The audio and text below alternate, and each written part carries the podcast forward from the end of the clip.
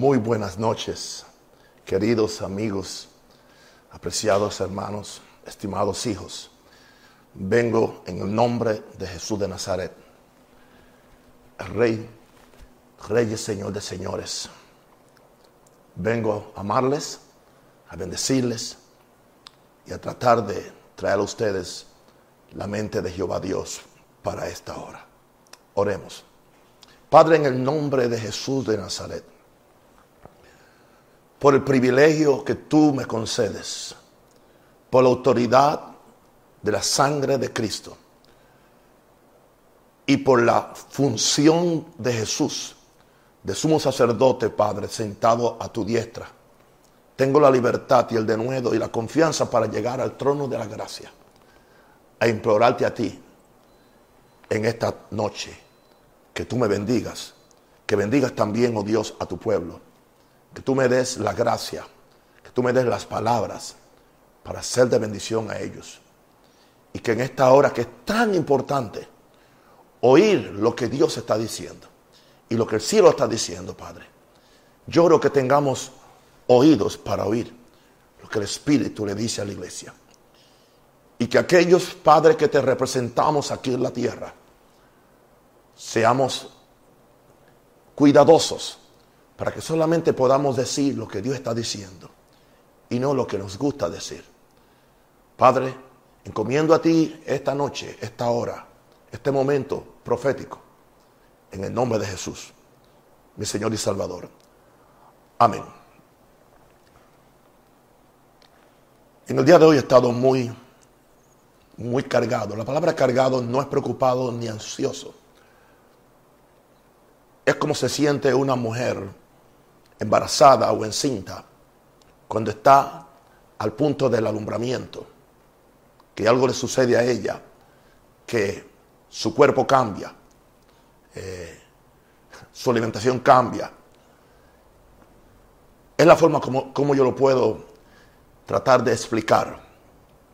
Orando muy temprano, aunque hoy confieso ante ustedes, aleluya, no puse la alarma y no me levanté a las 5. Y el Señor me dejó. Y entonces Él me despertó a las cinco y media. ¿Por qué le, digo esto? Para que si usted tiene experiencias así, le estoy, hablando a mi ejército de, de intercesores, no tenga ningún problema. Aquí no hay ningún legalismo.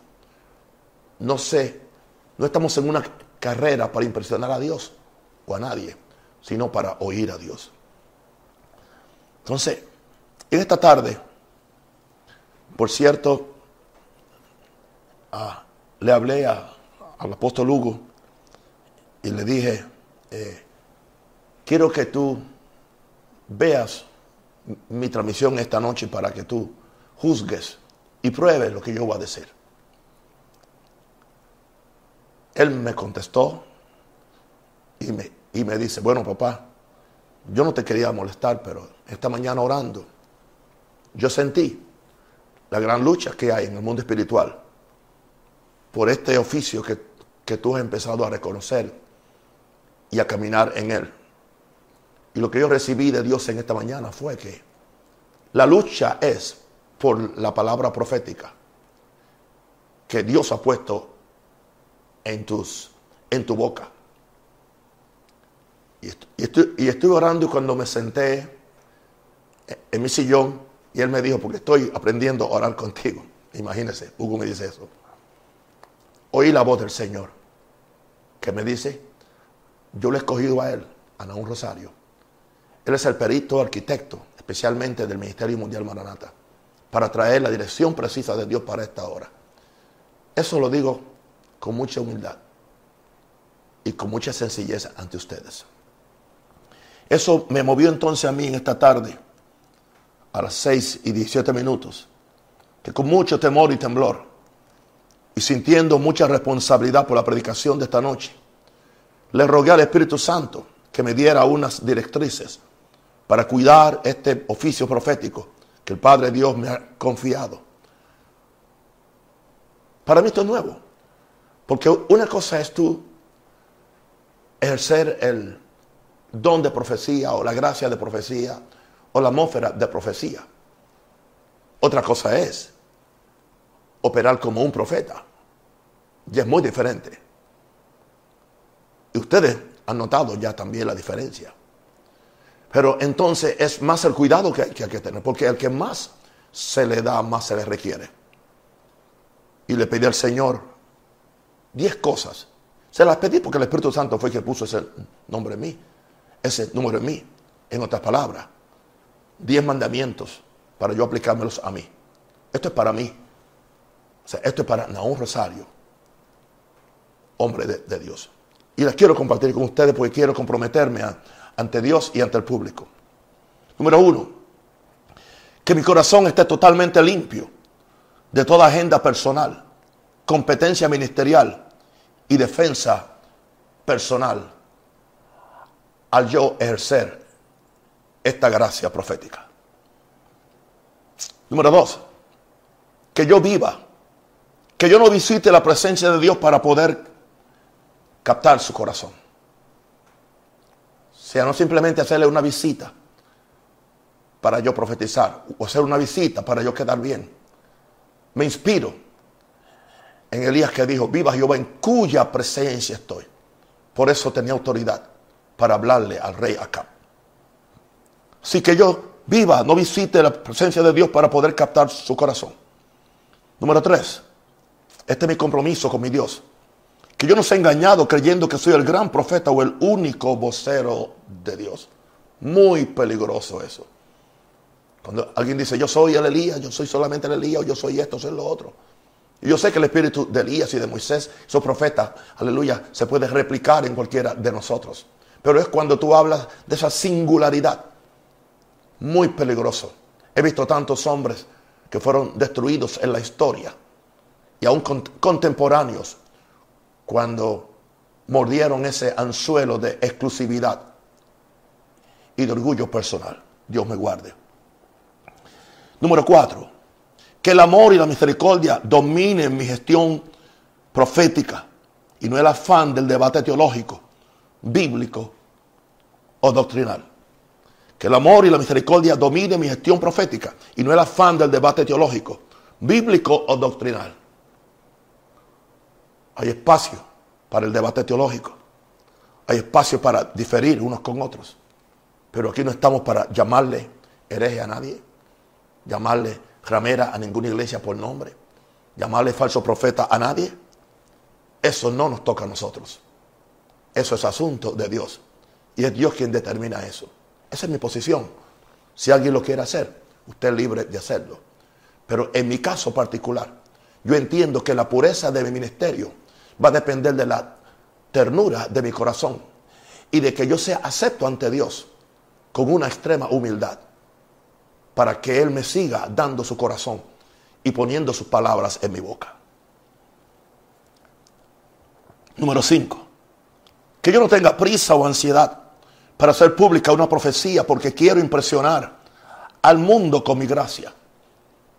Muy peligroso. Que no tenga prisa o ansiedad para hacer pública una profecía porque quiero impresionar al mundo con mi gracia. Que sea el primero que profetice sobre un asunto. Que yo me, me le adelante al otro hermano o al otro profeta de aquí o, de otro país. Muy peligroso eso. Muy peligroso eso. Eso no es. Eso no es lo que Naúm va a hacer. Porque se lo prometí hoy al Espíritu Santo es que yo estoy afinando, agudizando este ministerio para lo que puede venir o pasar. Porque yo no quiero ser destruido. No, Señor. Yo quiero ser preservado para hacer bendición a la iglesia de Jesucristo y al mundo. Número 6. Que yo, estoy, que yo esté dispuesto a aceptar, aun cuando profetizo, que no soy infalible en mi gestión profética, porque en parte conocemos y en parte profetizamos. No somos infalibles. Podemos equivocarnos. Número 7. Que nunca olvide o ignore las tres reglas paulinas para la profecía. Edificación, exhortación y consolación. Yo creo que nos haría bien que si lo que vamos a decir no cabe en esas tres virtudes, mejor nos callamos, mejor esperamos en Dios para que tengamos el tiempo preciso Porque muchas veces nos adelantamos y en vez de edificar, lo, que hacemos es eh, destruir. En vez de, exhortar, lo que hacemos es regañar y condenar. Y en vez de, consolar, lo que hacemos es entristecer. Y Dios no, nos mandó a eso. Así que repito ese séptimo mandamiento para mí. Que nunca olvide o ignore las tres reglas paulinas para la profecía. Edificación, exhortación y consolación. Número 8 que entienda que hay profecías que son tan personales que no se deben traer al público, que son para mí, o que son para mi familia, o que son para alguien personal, o que son para un tiempo muy futuro, donde hay que esperar a ese tiempo para publicarlas o para traerlas. Esto es, esto es muy delicado, hermano. Sinceramente que yo pensaba hoy y decía, Señor, yo no busqué esto. Sinceramente que no es lo que yo quiero hacer en lo personal. Quiero seguir predicando, sanando enfermos, echando fuera a los demonios. Quiero seguir haciendo obra apostólica. Ta, ta, ta. Pero ya esto es algo muy, muy, muy, muy, muy, muy delicado. Y lo quiero cuidar como una nodriza cuida al niño. Ayúdanos, Señor. Ahora, número nueve, que en el, que en el caso, escúchame bien, que claramente entienda que con mi buena intención fallé en mi predicción profética. Que en el, caso, que, que, claramente entienda que con mi buena intención fallé en mi predicción profética. Que sea responsable. Que tenga el valor también de pedirle perdón a Dios primero y, pedirle perdón públicamente al pueblo por ellos. ¿Y sabe qué iba a suceder? Dios me perdona. Y el pueblo que conoce a Dios y que está orando también me perdona. Con eso no estoy haciendo ninguna provisión para traer ninguna falsa profecía. Pero es una posibilidad que le puede pasar al mejor de nosotros. Y termino con el número 10. Que recuerde siempre que el propósito de todo don, toda gracia, todo oficio, todo ministerio es darle toda la honra, la gloria y la alabanza a aquel que está sentado en el trono y al Cordero, a Jehová Dios y a Jesucristo que es el Cordero de Dios. Y Padre, yo oro ahora que estas diez directrices dominen, controlen y dirijan mi ministerio profético hasta que tú me llames a tu presencia en aquel día en que tenemos que darte cuenta a ti de lo que hicimos, de, lo que dijimos mientras estamos en el cuerpo. En el nombre de Jesús. Amén. Muchas gracias por, por entender. Ahora, vamos entonces a la palabra de, de esta noche. Bendito el Señor. Bueno, ah, Dios nos habla esta noche. Es el, el título que me dio el Espíritu Santo. El Espíritu Santo me lo dio. Para estas noches. Aleluya. De este glorioso encierro con Dios. Dios nos habla esta noche, por cierto. El tema que tengo es en el tiempo de la angustia seremos librados. Es un mensaje de fe, de esperanza. Es un mensaje también de mucha responsabilidad pero que también pudiera ser muy controversial. No es problema mío. Yo no me lo inventé, yo no lo pedí. Aleluya, yo estaba orando al Señor de cinco y media a seis, orando, como siempre hago, alabándole, bendiciéndole, pidiendo que me abra mis oídos, diciéndole lo grande que Dios, lo maravilloso que es Él, dando gracias, aleluya, y, pidiendo que Él me, llevara desde, desde, desde el altar de bronce a la misma presencia de Él para que Él me, me empezara a descubrir sus misterios y a compartir conmigo sus secretos proféticos para esta sociedad y para esta iglesia. Y a las seis, cuando me vino así un luzazo, y el luzazo que me vino es cuando, cuando Dios dice, en Jeremías 30, con amor eterno te he amado y te prolongué mi misericordia. Yo creía que Dios me iba a poner a predicar de eso.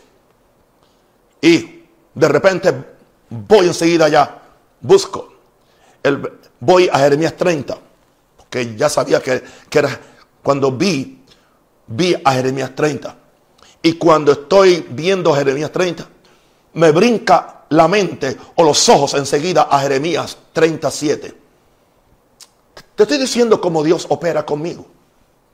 Es diferente con el apóstol Bertucci, es diferente con el apóstol Hugo, es diferente con los profetas antiguos, es diferente con los profetas de otra persuasión. Porque no crean ustedes que solamente son profetas pentecostales o carismáticos. Hay gente de persuasión evangélica que son profetas de Dios. Hay gente, aún dentro de, la iglesia católica, que yo creo que son profetas de Dios a su propia iglesia. Esa es mi persuasión. Y me lleva ahí el Espíritu Santo a Jeremías 37. Oh, cuán grande es aquel día, tanto que no hay otro semejante a él. Tiempo de angustia para Jacob, pero de ella será librado. Ahora me acuerdo que David Wilkerson hablaba mucho de la angustia de Jacob. Jacob Troubles, se dice en inglés, los problemas de Jacob. Y es algo que hoy tiene que ver con la iglesia. Porque muchas de las cosas que se escribieron los profetas tiene un, un doble cumplimiento.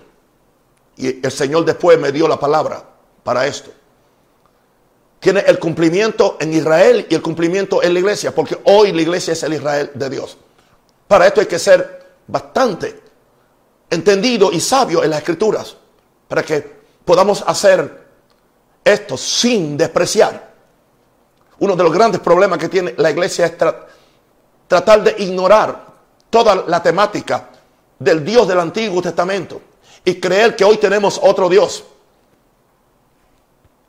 que solamente un Dios amor, amor, amor, amor, amor, amor, miel, miel, miel, pero que no es un Dios justo, y que es un Dios justo, pero que es un Dios permisivo. Dios no guarde de esa tergiversación del carácter de Dios, porque Dios dice yo, yo no cambio.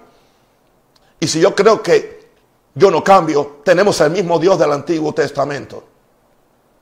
Se llama Jehová Dios el gran yo soy.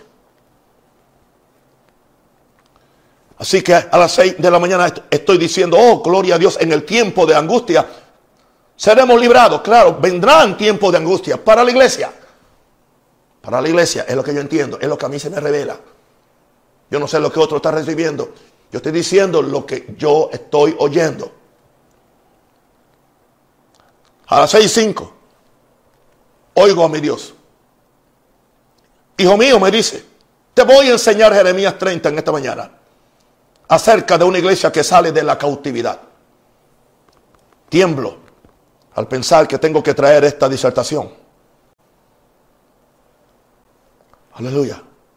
A las 6 y 10 que estoy orando. Esta mañana veo que Dios le mandaba a Jeremías, cuando empecé a leer Jeremías capítulo 30, algo curioso me sucedió. Esta mañana veo que Dios le mandaba a Jeremías hacer, hacer lo mismo que yo he estado haciendo desde noviembre. Claro, empecé a leer cosas que yo escribía desde noviembre, casi no había nada profético. Era todo yo amando a Dios, Dios amándome a mí, yo trayendo interpretaciones de, versos bíblicos que, que me venían, pero esto es diferente desde la última semana. Y creo que cuando más fuerte empezó fue la semana antes de mi cumpleaños, o la semana de mi cumpleaños, en el mes de abril, por cierto. Y cuando veo Jeremías 32 dice, así habló Jehová Dios de Israel a Jeremías diciéndole, escribe en un libro todas las palabras que yo te he hablado. Te digo, wow, no, estoy equivocado, no, no estoy tan mal. O sea que cuando él está profetizando, que no se inspire tanto por la profecía, que no se, que no se, emocione por temblar o por ver luces o por ver ángeles o por tocar la túnica de, de Dios, sino que Dios dice, escríbete en un libro las palabras que te estoy hablando. Wow. Y eso demanda mucha disciplina, por cierto. Lo que yo es que yo escribo rápido y, después que yo acabo mi oración, después por la tarde traigo las correcciones porque soy muy celoso con la gramática y con el estilo. Aleluya. Ahora, aquí empezamos entonces. En, aleluya. En Jeremías 30, 11. Me, me ministra eso, lo que dice ahí. Cuando empecé a leer así por encima, aquí y allá, buscando a ver de dónde pegarme para, para esto que Dios quería hablarme, no pensaba que era para predicar. Dios me estaba hablando a mí. Y el verso 11 de Jeremías es esperanza, porque yo estoy contigo para salvarte. Hablándole a Israel, hoy hablándonos a nosotros, es el mismo Dios. Dice Jehová, y destruiré a todas las naciones entre las cuales te esparcí. Está hablando de naciones. Y una de, las cosas que, de una de las profecías que Dios me dio a mí por otra persona fue, y, y por cierto fue una voz de Dios que oyó esa persona, que me dijo, tú serás profeta para naciones. Pero a ti, hablándole a Israel, no te destruiré. Nos gusta eso. Wow. Dios no nos va a destruir, que destruya a las naciones, que destruya a China. Yeah a todos estos pecados, que destruya a New York. Son pecadores, no. Pero a ti, iglesia, no te destruiré. Pero te castigaré con justicia. Te, haré, te castigaré con justicia. Lo siento mucho. Hay un castigo de Dios para sus hijos. Si no somos castigados, somos ilegítimos, somos bastardos. Porque yo lo siento mucho. Hebreos es inspirado por el Espíritu Santo. Y dice la Biblia que el padre que ama al hijo lo castiga. Dice que Dios nos castiga, nos disciplina. Eso lo han tratado de endulzar, diciendo que Dios solamente nos disciplina por la palabra. Dios solamente nos disciplina con el amor, con la corrección. Ese es el punto psicológico de la moralidad y la educación que ha pervertido nuestra sociedad. Y qué interesante, lo mismo que se hizo en la sociedad, aleluya, europea y norteamericana y ahora latinoamericana, es lo mismo que se transfirió a la iglesia. O sea, en el momento que se le quitó a los padres la responsabilidad y el deber de castigar y disciplinar a sus hijos, aún con vara, ¿qué sucedió? Ahora la iglesia que siempre anda imitando al mundo y oyendo al mundo con todo esto que se llama psicología cristiana dentro de la iglesia, pastores que perdieron la unción del Espíritu Santo y se fueron a la universidad a estudiar un doctorado en psicología. Como no tenían al Espíritu Santo para aconsejar a la gente, tuvieron que ir a buscar la psicología de Freud y de otros para poder tener un ministerio, pero no es un ministerio espiritual, sino psicológico, que por cierto es secular y es mundano. Digo esto. Ahora, ¿qué sucedió? Entonces ahora la iglesia le quitó a Dios su deber de padre, de criarnos, de disciplinarnos, de enseñarnos a veces con la vara con la vara. Vengo a decirte algo, con todo respeto, sin, como ya yo prometí, sin discutir con nadie, sin tratar de defender un punto o hacer un debate, pero eso es lo que la Biblia dice. Aleluya. Y Dios nos disciplina, Dios nos castiga. De vez en cuando nos da un barazo para que no seamos, dice, dice la Biblia, para que no seamos, para que no, dice para que participemos de su santidad, de su carácter. La persona que le está hablando aquí, hermano, no soy un novato. Yo no empecé ayer. Yo he venido en, un largo kilometraje, un largo millaje, toda mi vida buscando a Dios. Aleluya. En todo el sentido. No vengo a gloriarme de ninguna cosa, porque eso no es lo que Dios quiere que yo haga.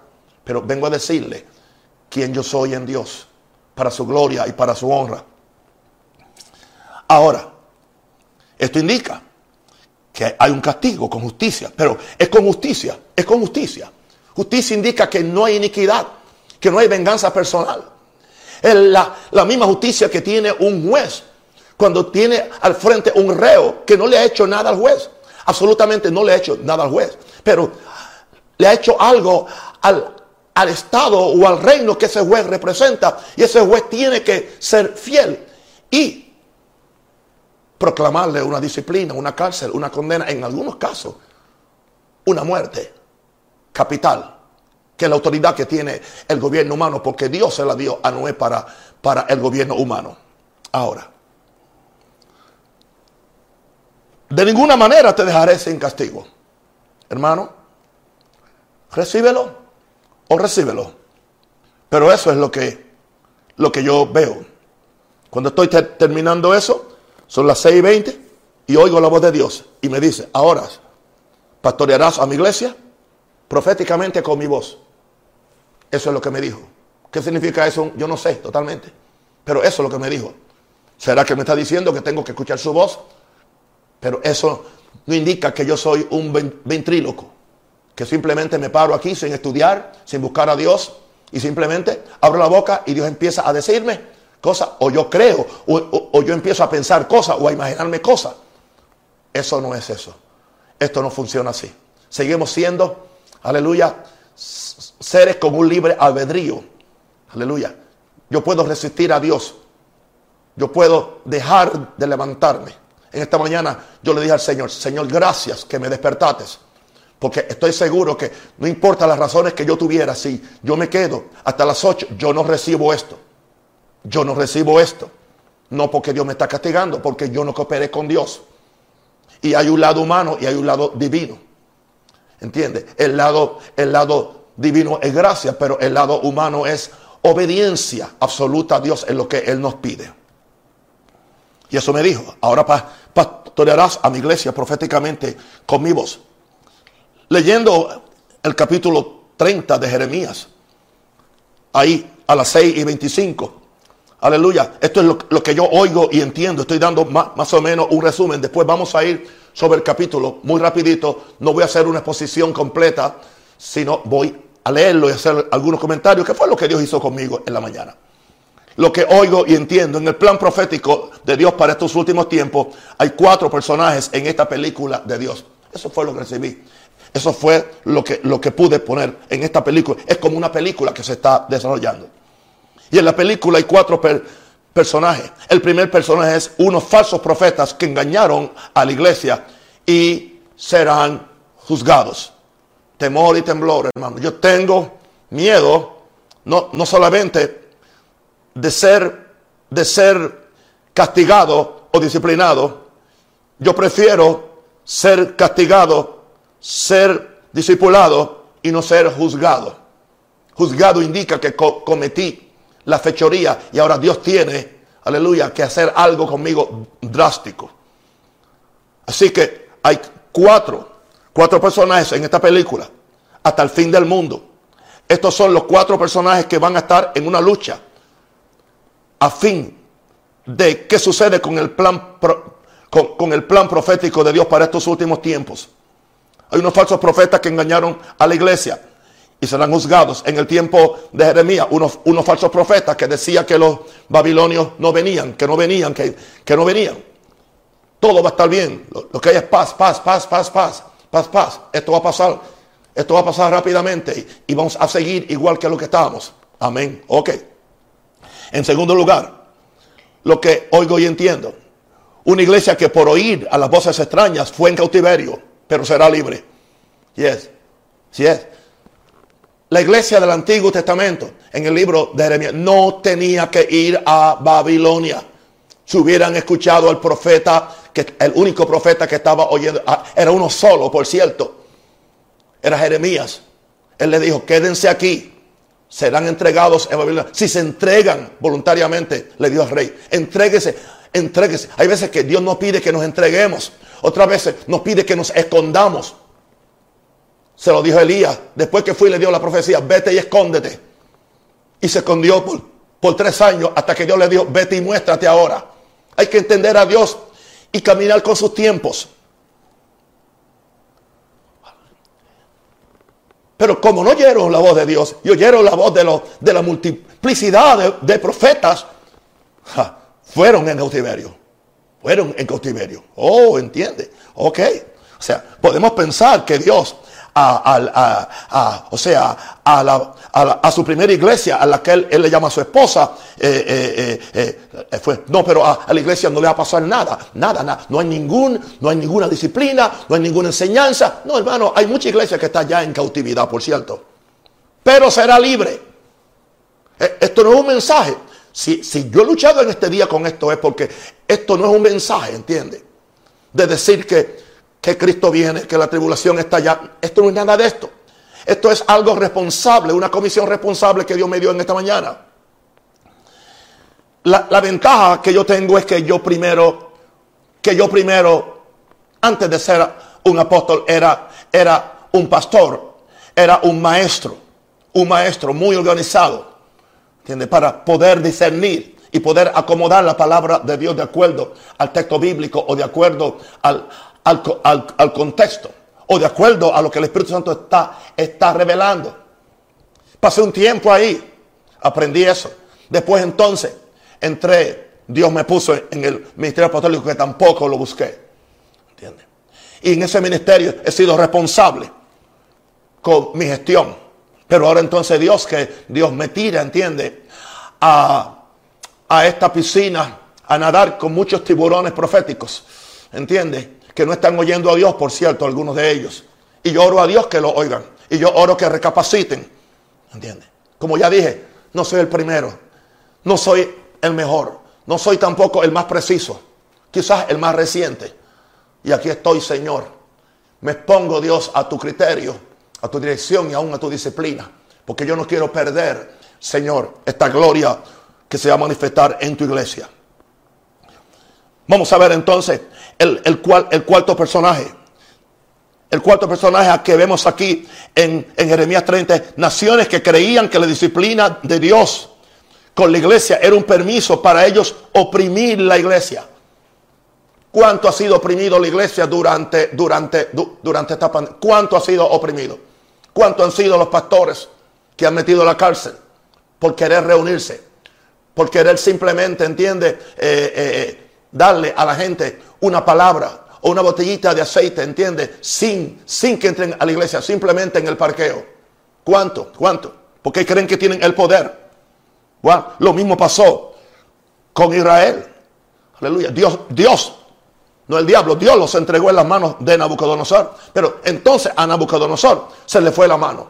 Y una de las cosas que Dios después decía por los profetas a todas las naciones, a Siria, aleluya, a Babilonia, oh, yo los entregué en sus manos, pero ustedes se fueron más allá de lo que yo les permití.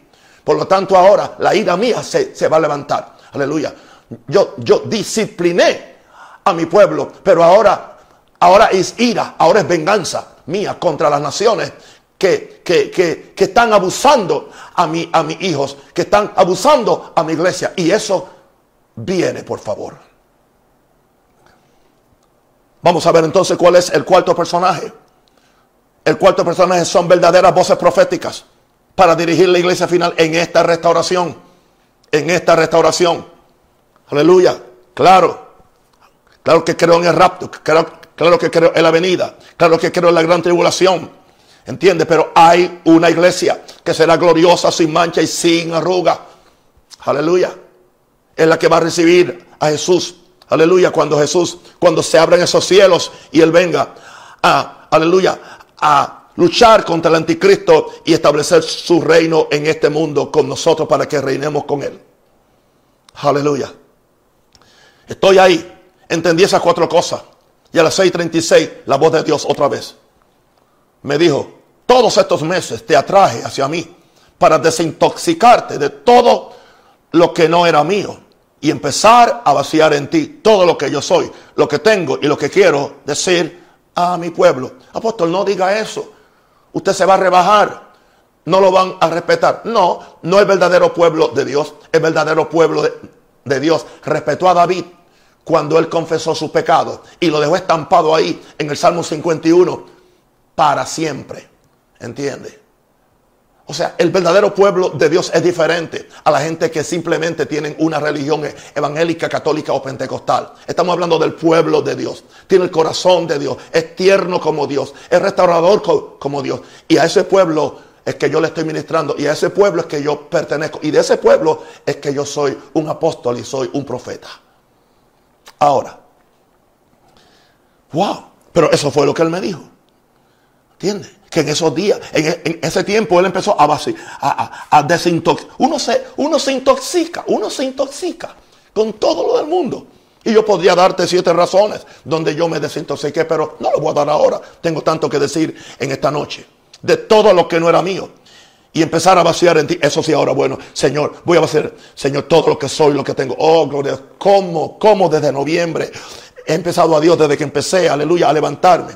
Y, le digo una cosa, entre noviembre y diciembre y aún en, en, enero se me hizo difícil y, un día hacía trampa y un día no me levantaba y un día apagaba el reloj cuando lo ponía y apagaba esto y decía, Señor, déjame orar en la cama. No, no, yo no estoy aquí para santificarme ante ustedes y para decirles que soy la cuarta persona de la Trinidad, son solamente tres. Ahora, pero eso sí, Ahora veo como Dios ha estado vaciando en mí todo lo que Él es, lo que Él tiene y lo que Él quiere decir a su pueblo. Aquí está el siervo de Dios y el siervo de ustedes. Vamos entonces a ver, gloria a Dios. bueno, vamos entonces a ver ahora a Jeremías. Pero antes, antes del, del capítulo 30, para que captemos el contexto, el capítulo anterior, verso 30. Y vino palabra de Jehová a Jeremías diciendo, envía a decir a todos los cautivos, estaban en Babilonia. Así ha dicho Jehová de Semaías de Nehelam, porque os profetizó Semaías y yo no lo envié y os hizo confiar en mentira. Si tú lees antes, lee este capítulo esta noche. Aleluya. Uh, el profeta Jeremías le había dicho al pueblo de Israel que estaba en cautiverio, hey, ustedes van a estar aquí 70 años, así que edifiquen casas, vayan a, la universidad, compren sus carros, edifiquen viñas, críen sus hijos, hagan su futuro aquí. Porque ustedes van a estar aquí 70 años. Pero entonces, aún los profetas falsos que se fueron en la cautividad siguieron profetizando lo mismo. Y Jeremías que no fue llevado en cautividad. Y si él fue, fue voluntariamente, porque a él le concedieron que se quedara en Israel. Digo, en Judá, en Israel sí él quería. Entonces ahora, entre ellos había un profeta, Semaía, y dice ahora el hombre de Dios, yo no lo envié y os hizo confiar en mentira. Una pregunta, ¿a cuántos Dios no los ha enviado? Y la gente está confiando en una mentira. Es más, le garantizo, que hay posiciones doctrinales escatológicas que no son bíblicas. ¿Entiende? Que no fue Dios, que fue un espíritu de error y que no aguantan ni aún la, la, prueba bíblica, la exégesis bíblica, ni, ni, la, ni la gramatical, ni la teológica.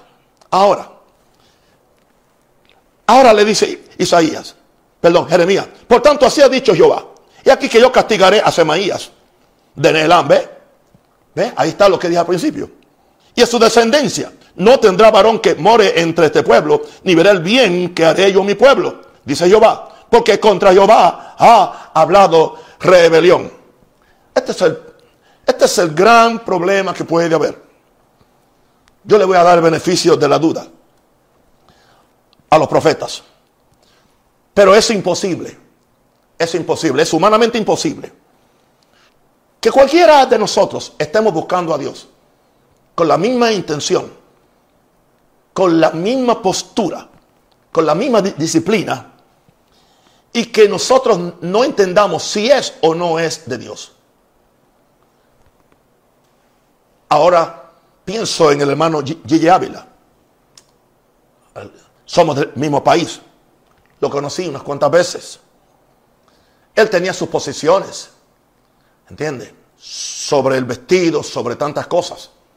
Él sabía cuáles eran mis posiciones. ¿Entiendes? Pero el hombre me respetaba a mí. El hombre sabía que yo era un siervo de Dios. ¿Por qué? Porque el hombre oraba.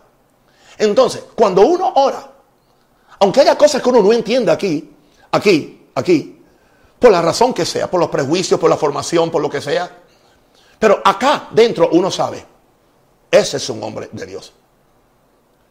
Cuando yo tenía algunas veces mis pequeños choques con los mensajes de David Wilkerson y yo los leía y, aprendí mucho de, de ese hombre, pero adentro yo sabía, es el hombre de Dios.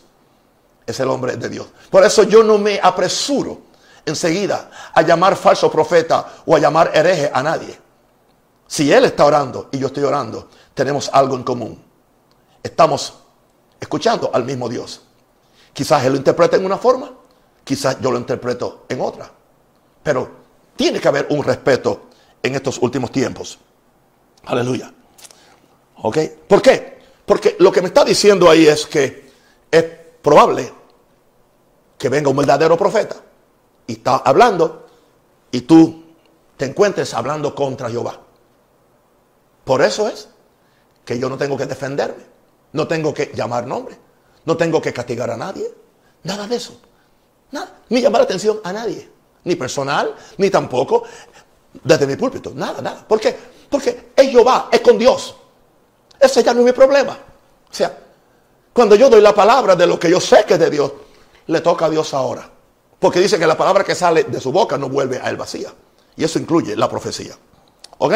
Ahora, en el capítulo 30, el título que tiene arriba es Dios promete que los cautivos volverán. Vamos a leerlo rápidamente así y después hago los siete comentarios. Palabra de Jehová que vino Jeremías diciendo, así habló Jehová Dios de Israel, diciendo, Escríbete en un libro todas las palabras que yo te he hablado. Porque aquí que vienen días, dice Jehová, en que haré volver a los cautivos de mi pueblo, Israel y Judá. Ha dicho Jehová. Y los traeré a la tierra que di a sus padres y la disfrutarán. Estas pues son las palabras que habló Jehová acerca de Israel y de Judá. Porque así ha dicho Jehová. Hemos oído voz de temblor, de espanto y no de paz. Inquirid ahora y mirad si el varón da a luz, si el varón da luz, porque he visto que todo hombre tenía las manos sobre sus lomos, como mujer que está de parto y se han vuelto pálidos todos los rostros. Voy a moverme para que me vean lo que yo he estado sufriendo por el último mes.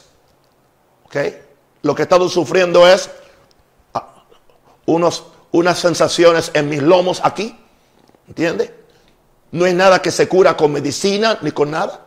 No es que tengo ningún disco rayado, digo, dañado o nada. Y yo, yo no entendía, ¿entiendes?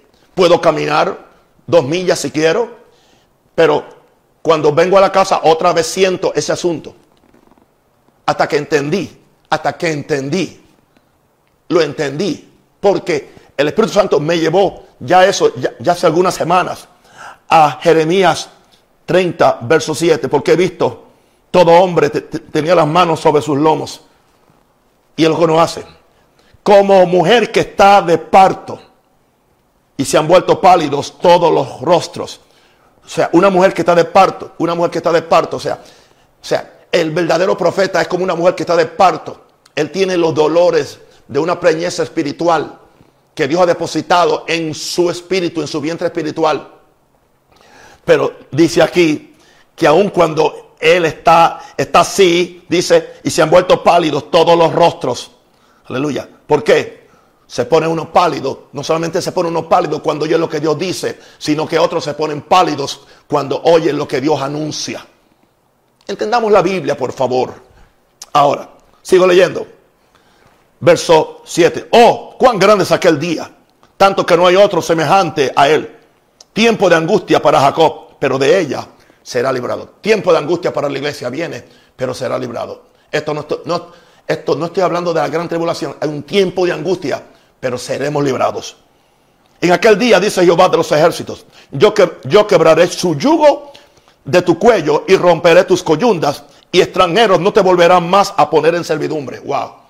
En otras palabras, viene una hora de gloria para la iglesia donde no va a estar en servidumbre a los gobiernos.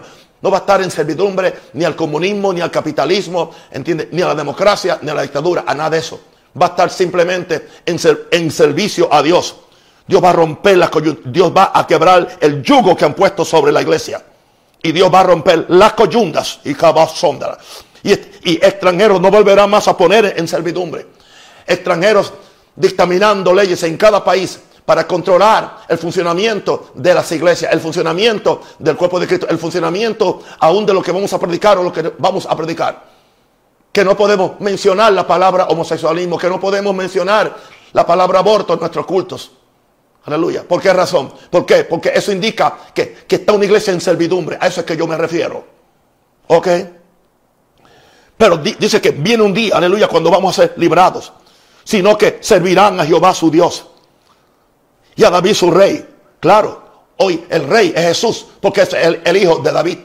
Aleluya. Y la Biblia dice que David otra vez viene a reinar, pero es Jesús quien reina, porque él es de su descendencia sino que servirán a Jehová su Dios y a David su rey, quien yo le, levantaré.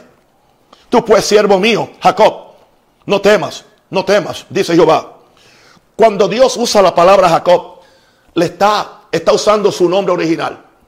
Jacob era el tramposo, el suplantador, aleluya, el, que mentía, el que tomaba ventaja. Dios le está hablando a una iglesia que muchas veces ha, ha sido un Jacob, pero dice, sí, siervo mío, no temas, dice Jehová de, ni te atemorices, Israel, porque he aquí, yo soy el que yo, yo soy el que te salvo de lejos a ti y a tu descendencia de la tierra de cautividad. Y Jacob volverá, descansará y vivirá tranquilo y no habrá quien le espante. Eso habla de un futuro. Aleluya. Ahora, usted dice, sí, pero eso se cumplió con la restauración de Israel y como la gente está enamorado con el 48 y creen que eso es todo. Recuerde la ley de doble cumplimiento con el Israel natural y el Israel de Dios. Porque así ha dicho Jehová, incurable. Aleluya. Oh, no, no, no, no. Porque yo, estoy contigo para salvarte, iglesia. Pero destruiré a todas las naciones entre las cuales te, te esparcí. Pero a ti no te destruiré, sino que te castigaré con justicia. De ninguna manera te dejaré sin castigo. Verso 12. Porque así ha dicho Jehová, Incurable tu quebrantamiento y dolorosa tu llaga. Eso dice la gente. Eso dicen los predicadores. Esta llaga es incurable. Aleluya. No vamos a tener la gloria de la primera iglesia. Aleluya. Eh, vamos a, seguir cada día disminuyendo y siendo, y, siendo un pequeño grupo, un pequeño remanente, hasta que ya, ya Dios no tenga otra posibilidad que tocar la trompeta y sacarlo de, aquí antes que el anticristo le empiece a cortar el cuello a todo el mundo. Así que se predica. Eso no es. Sigue diciendo Dios, no hay quien juzgue tu causa para sanarte. No hay para ti medicamentos eficaces. Wow. Oye, oíste eso. Todos tus enamorados te olvidaron. ¿Ok? No te buscan. Porque como y era un enemigo, te, te, te con azotes de adversario cruel a causa de la magnitud de tu maldad y de la multitud de tus pecados. Se le está hablando a un pueblo que estaba adorando a Baal y ya le, ya le expliqué lo que vale, es el Dios de la prosperidad. Y estaban adorando a, Cera. Aleluya. Es el Dios del de el narcisismo espiritual. La, la gente enamorada de ellos mismos o de sus ministerios. ok. Y de multitud de tus pecados. Y ahora se le dice en el verso 15, ¿por qué gritas a causa de tu quebrantamiento? Incurable es tu dolor porque por la grandeza de tu iniquidad y por tus muchos pecados te he hecho eso. Dios dice, yo te lo he hecho. Dios no dice, el diablo lo hizo. Es más, Dios tampoco dice, permití que el diablo lo hiciera. Hoy nosotros queremos endulzar. Ah, ah, es lo que, es lo que Dios simplemente le permitió porque Dios no puede hacer nada malo. De Dios no puede salir nada porque Dios es bueno. No, aquí dice, aquí dice, por tu mucho. Si yo quiero la Biblia, tengo que comprarla la completa. Quiero que le diga algo. Yo también, en, en algunos momentos, tratando de defender a Dios, le puse alguna tijereta, algunos versos de la Biblia y ya yo me arrepentí de eso. Ok, muchas gracias. Verso 16. Pero serán consumidos todos los que te consumen. Eh, escucha eso, eso es para las naciones y todos tus adversarios, todos irán en cautiverio. Ahora ellos van a, ser van a ir en cautiverio. Hollados serán los que te hollaron y a todos los que te hicieron presa de ti daré presa. Mas yo haré venir sanidad Oh, gloria a Dios. Escucha iglesia, mas yo haré venir sanidad para ti. Carababashaya. Sanidad, sanidad espiritual, sanidad física, sanidad económica. Mas yo haré venir sanidad para ti. Y sanaré tus heridas, dice Jehová. Porque desechada te llamaron diciendo, esta es de la que nadie se acuerda. Yo quiero que tú entiendas que en los mejores de los países la iglesia se la me reír. En la burla. En la burla de los países. En la burla de, de, de los de, las asambleas, de los presidentes. O sea, ya Dios, ya Dios no es, no, no es importante. A Dios solamente se usa como una pastilla cuando hay una, una tragedia para hacer a Dios responsable por la tragedia y para hacer a Dios responsable para que nos saque del problema. Pero no nos hacemos responsables de nuestra propia iniquidad para volvernos a Dios en arrepentimiento, en ayuno, en saco y en ceniza, como decía la Biblia. Así que está el mundo. ¿Entiendes? Y solamente usan a la iglesia cuando la pueden usar para sus fines políticos. Pero no porque la respetan. No se respeta a la iglesia en el mundo. Pero eso va a cambiar. Dije que eso va a cambiar. Aleluya. Así ha dicho Jehová. He aquí, yo hago volver tus cautivos de las tiendas de Jacob. Y de sus tiendas tendré misericordia. Y la ciudad será edificada. Oh, eso me invitó esta mañana sobre su colina. Jesús dijo que una ciudad puesta sobre un monte, una colina, no se puede esconder. La Biblia ah, dice que, que, que, Jerusalén será puesta como cabeza de montes y vendrán todas las naciones. Aleluya, aleluya. Y la ciudad será edificada sobre su colina. Y el templo será sentado según, según su forma. El templo de Dios va a ser asentado según la forma de Dios, no según la forma de, de los hombres. ¿Y qué sucede en esta iglesia? Y saldrá de ellos acción de gracias, voz de nación que está en regocijo. Se fue la, se, se, se fue el sufrimiento, se fue la angustia de Jacob, se fue la esclavitud, se fue el pecado, se fue, aleluya, la desgracia, el reproche. Ahora saldrá de ellos acción de gracia y voz de nación que está en regocijo. Y los multiplicaré y no serán disminuidos, los multiplicaré y no serán menos, menoscabados. ¿De qué habla eso? De una gran multiplicación de, de creyentes y de la iglesia gloriosa que se va a levantar. Y serán sus hijos como antes, como antes. Y su congregación delante de mí será confirmada, pero castigaré a todos sus opresores. Verso 21, de ella saldrá su príncipe y de medio de ella saldrá su señoreador. Y le, y, y, le haré llegar cerca y él se acercará a mí porque ¿quién es aquel que se atreve a acercarse a mí? Dice Jehová. Dios reconociendo a su pueblo y me, y me seréis por pueblo y yo seré vuestro Dios. Y aquí la tempestad de Jehová sale con furor. La tempestad que se prepara sobre la cabeza de los impíos reposará. Eso viene, eso viene. Y lo vamos a ver nosotros aquí en la tierra antes del juicio final. Aleluya. Eso viene, apúntalo. No se calmará el ardor de la ira de Jehová hasta que haya hecho y cumplido los pensamientos de su corazón. En el fin de los días entenderéis esto. Oh hermanos, hoy yo hice un estudio del aborto en China. ¿ah? del aborto en China a 400 millones de niños chinos han sido abortados por la política de un niño que instituyó el Partido Comunista de China, creo que por ahí en, alguna fecha, aleluya, algunos años atrás, la cual la terminó en el, en, en el 2015. 400 millones de niños chinos abortados. ¿Usted cree que esa sangre no está clamando ante Dios? ¿Usted cree que a, China le ha venido ah, simplemente alguna cosita? Lo que le está por caer, no tienen ellos ni idea lo que es. Yo puedo ver, y, no es que usted tenga una, visión, me estoy imaginando a esas bolas grandes, aleluya, de, acero, que hay, hay, hay, una máquina que es la que está azotando para, para tumbar esos edificios. Dios va a hacer algo algo que va a sorprender al mundo en lo que se refiere a ese sistema. Aleluya. ¿Y qué sucede? Nueva York. ¿Qué pasa con Nueva York? Es el estado con más abortos. Es el rey de los abortos en Estados Unidos. ¿Por, por, qué razón ahora? Es donde están muriendo más personas.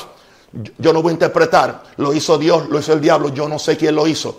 Pero ok, supongamos que lo hizo el diablo. ¿No es Dios lo suficiente poderoso para detener al diablo? Ok. Supongamos que no es ni Dios ni el diablo, que es simplemente una mutación química o algo. No es Dios todopoderoso para... No sucede nada en esta tierra que Dios no lo permita o que Dios no lo, no lo inicie. Sea una cosa, no sé cuál es tu punto teológico, no viene al caso ahora, pero está sucediendo. Y es muy peligroso que nosotros nos pongamos a defender ¿entiende? Cosas que no sabemos y no debemos defender. Oh Señor, oh Señor, aleluya. Y aquí, ok, no te calmará el ardor de la ira de Jehová hasta que haya hecho y cumplido los pensamientos de su corazón en el fin. En, oh, ¿Entiendes esto? En el fin de los días. El fin de los días. ¿En qué estamos? En el fin de los días. En el fin de los días. O sea que no se refería, era una, una, una profecía de doble cumplimiento. Aquí vemos un paralelismo profético del cual el Señor me habló hoy.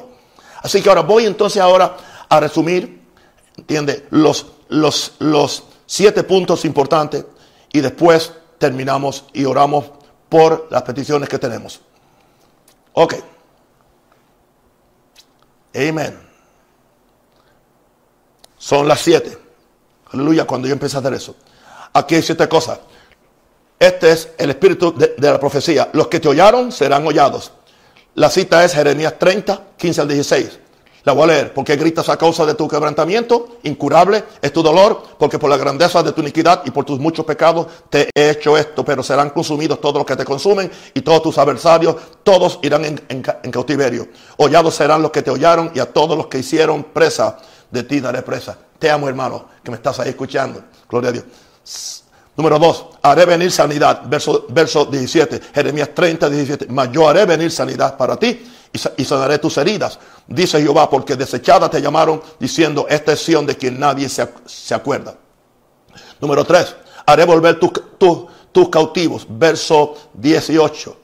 Jeremías 30, 18. Así ha dicho Jehová. Y aquí yo hago volver los cautivos de las tiendas de Jacob. Y de sus tiendas tendré misericordia. Y la ciudad será edificada sobre su colina. Y el templo será sentado según su forma. Número 8. Habla de regocijo por la multiplicación después de esta restauración de la iglesia. Jeremías 30, 19. Y saldrá de ellos acción de gracias y voz de nación que está en regocijo. Y los multiplicaré y no serán disminuidos. Los multiplicaré y no serán menoscabados.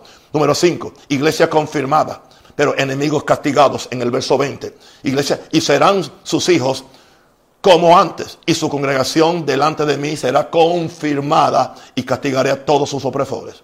Número 6. Ahora habla de un pueblo que se acerca a Dios y Dios lo reconoce como sus hijos. Jeremías 30, 21, 22. De ella saldrá su príncipe y de medio de ella saldrá su señoreador, que por cierto es Jesucristo. Y le, y le haré llegar cerca y él se acercará a mí porque ¿quién es aquel que se atreve a acercarse a mí? Dice, y me seréis por pueblo y me tenéis por pueblo y yo seré vuestro Dios. Aleluya. Y el número 7 habla, termina con la tempestad e ira de Jehová sobre los impíos. Verso 23. Otra vez lo repito. He aquí la tempestad de Jehová sale con furor. La tempestad que se prepara sobre la cabeza de los impíos reposará. No se calmará el ardor de la ira de, Jehová hasta que haya hecho y cumplido los pensamientos de su corazón en el fin de los días. Entenderéis esto. Y termino con mi, mi, mi, con, mi conclusión. Todo esto, todo esto por una sola razón. Jeremías 31, 1 al 3, ahí está la razón. En aquel tiempo, dice Jehová, yo seré por Dios a todas las familias de Israel y ellas me serán a mí por pueblo. Así ha dicho Jehová. Así ha dicho Jehová. El pueblo que escapó de la espada halló gracia en el desierto. En el desierto. O sea, hemos pasado por, un, desierto. Dios nos lleva al desierto. Cuando Israel iba en busca de reposo. Jehová se manifestó a mí, dice Jeremías, hace ya mucho tiempo. Diciendo, con amor eterno te he amado. Por tanto, te prolongué mi misericordia. Yo no sincronizo esto para hacerlo. La profecía que me dio ayer terminó exactamente a las 7 y 7 AM. Wow, cuando yo miro, cuando yo termino aquí, que digo amén, veo el reloj, 7 y 7 AM. Coincidencia que la dirección profética termina a las 7, 7. Para mí eso significa, eso significa doble plenitud, que esta es palabra de Dios. Aleluya. Y ya ahora a las 8 y 2 es que voy a empezar mi oración y mi intercesión. Es importante que escuches estas dos cosas. Porque a las 8 y 9 Dios me habló y me dijo, profetiza, hijo de hombre. Es la primera vez que me dice eso. nunca me, había dicho hijo de hombre. Me decía, hijo mío, ah, pero ahora me dice, profetiza, hijo de hombre. Vendrán cosas grandes y trágicas para el mundo y cosas grandes y gloriosas para la, la iglesia. A esto llámale un paralelismo profético dice el Señor. A las 8 y 12 recibo esta palabra poderosa. Dile a los que están picados por la serpiente del virus que miren a la serpiente de bronce. Cristo en la cruz llevando el juicio de Dios y la maldición de su desobediencia humana. Wow, dile a los que están picados por la serpiente del virus que miren a la serpiente de bronce. Cristo en la cruz llevando el juicio de Dios y la maldición de la desobediencia humana.